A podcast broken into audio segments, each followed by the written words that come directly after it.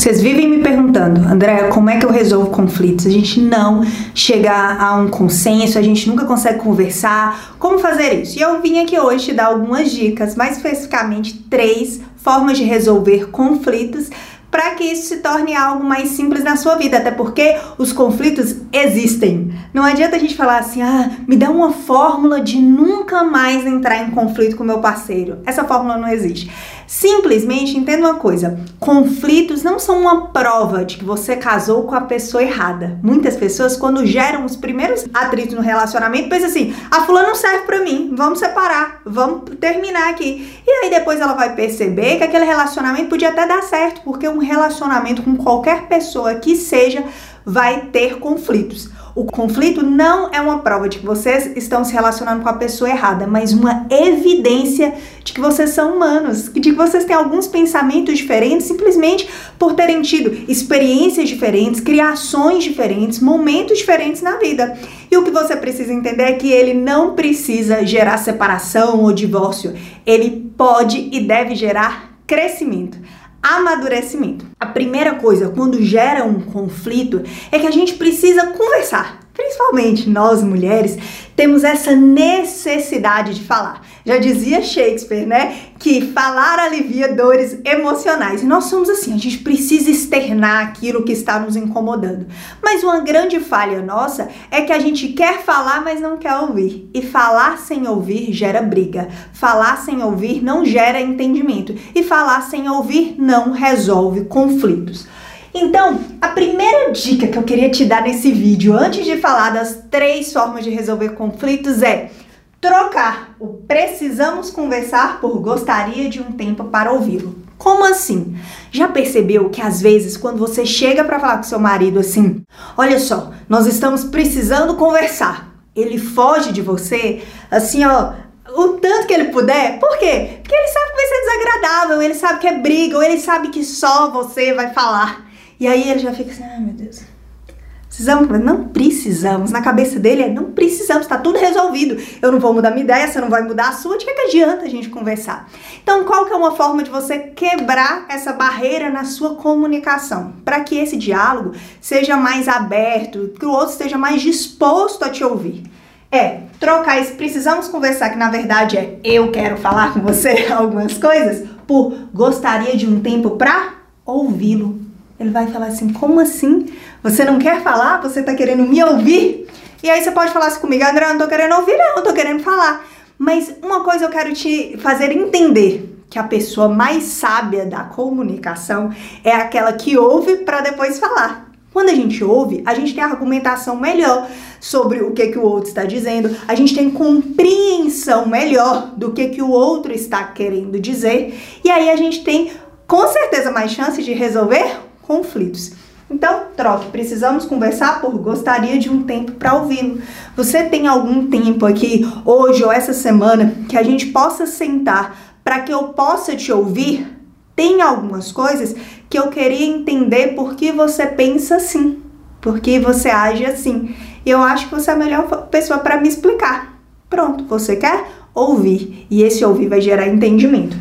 Ok, no ouvir, as duas coisas que você tem que prestar atenção é entender por que pensa assim.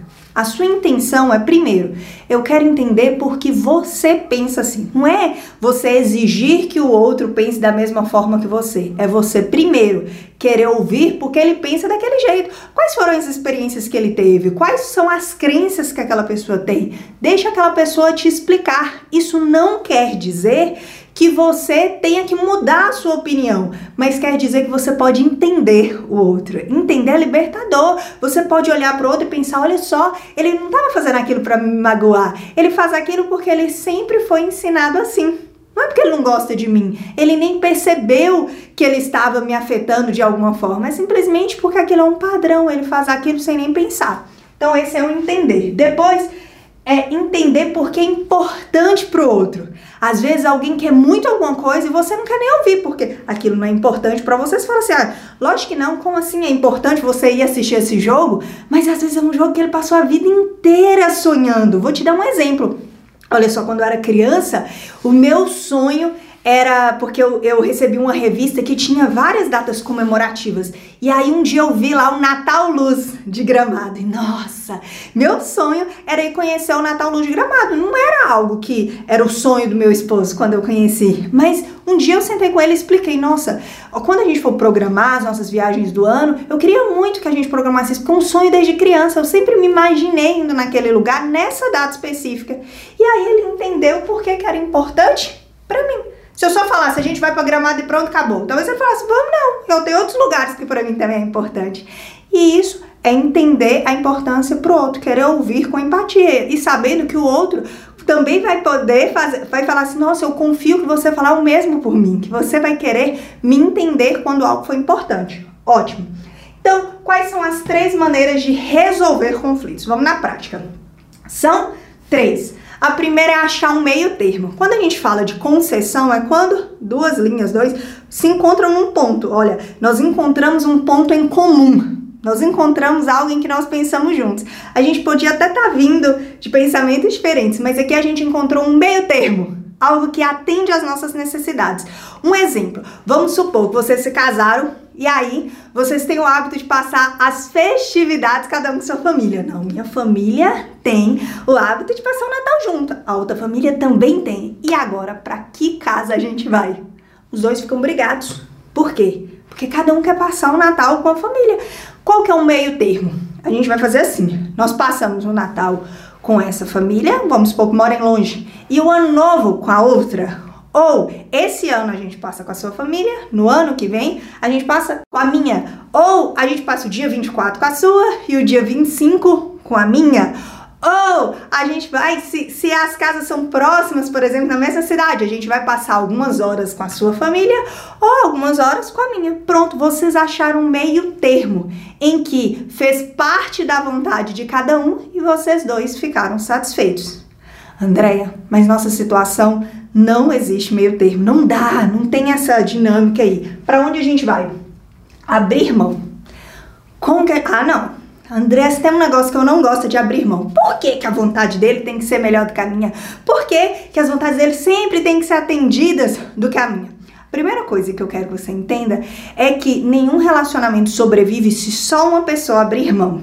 Se você sempre é a pessoa que abre mão, uma hora você vai se cansar.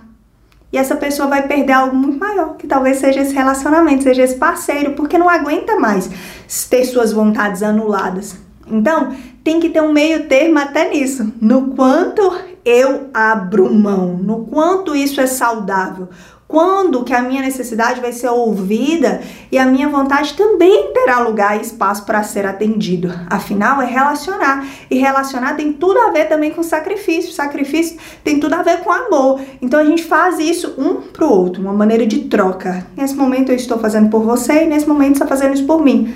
Quando a gente faz isso é porque, primeiro, não fere os nossos valores. A gente só consegue abrir mão de algo ou fazer algo diferente quando aquilo não fere os nossos valores. E quando não fere, você sempre pode pensar assim: poxa, se não tá ferindo um valor meu, isso é tão importante pro outro, por que eu não posso fazer isso? E aí você vai ouvir sempre. Por que, que você pensa assim? Ou por que isso é importante para você? Se você entende que tipo é muito importante para outra pessoa, você fala: "Poxa, para mim não tem essa importância toda. Eu posso abrir mão". Vou te dar um exemplo. Esse Natal a gente tem que escolher. Esse Natal era o Natal que eu passaria, por exemplo, com a minha família. Mas aí ele vira para mim e fala assim: "Andréia, o meu pai tá muito doente. E eu não sei se no ano que vem ele vai estar tá lá pro Natal, porque ele tá muito debilitado. Será que esse ano a gente poderia repetir e passar? Eu sei que esse ano era o ano da gente passar o Natal com a sua família, mas será que a gente poderia repetir e passar na minha? E aí o ano que vem a gente passa os dois próximos anos na sua, só para eu ter essa tranquilidade de quem sabe passar esse último Natal com meu pai? Poxa, é algo que deve ser considerado, né? Algo que você pensa assim, se o pai dele vier a falecer e a gente não tiver desfrutado disso, o que, que é mais importante para mim que eu não poderia abrir mão agora? Ok, mas a atitude mais importante em abrir mão e falar assim: eu te entendo, isso é muito válido e a gente vai fazer isso. Mas é fazer isso com atitude positiva. Não é você ir pro Natal, por exemplo, da família dele e ficar lá emburrada. Você sabe que eu não queria estar aqui. Eu tô aqui por sua causa. Mas você fica assim, mas olha só, só olhando o grupo da família, olha como eles estão, estão tão felizes lá. Eu queria estar tá lá. Não adianta. Então, a atitude positiva, eu abrir mão, eu estou consciente de que essa decisão foi minha, de por que eu a tomei, e eu faço ela o quê? De coração aberto. E eu vou estar nessa decisão de forma feliz, de forma plena, de forma entregue. Porque senão, não adianta. Não adianta, ok? E o terceiro, a terceira forma é deixar para depois. Vocês sentaram, vocês expuseram por que, que aquilo é importante, por que você pensa assim, mas vocês não conseguiram chegar nem no meio termo, nem ninguém está disposto a abrir mão.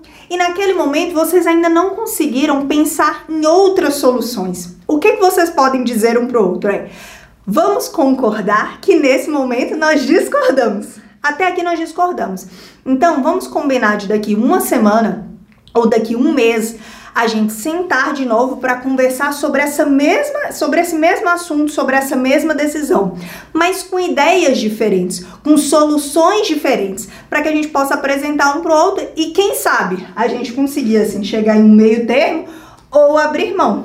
Mas Nesse período, a gente concorda em não ficar todo momento levantando esse assunto, porque a gente não tem como resolver ainda, e não ficar brigados, porque nós concordamos que existe um conflito, mas nós os amamos.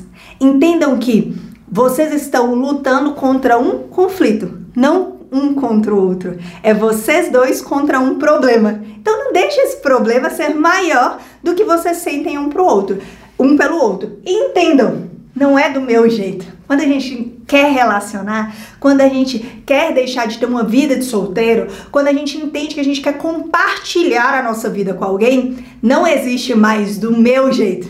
Ah, mas tem que ser do meu jeito. Tem que ser do nosso jeito. E essa decisão a gente toma junto.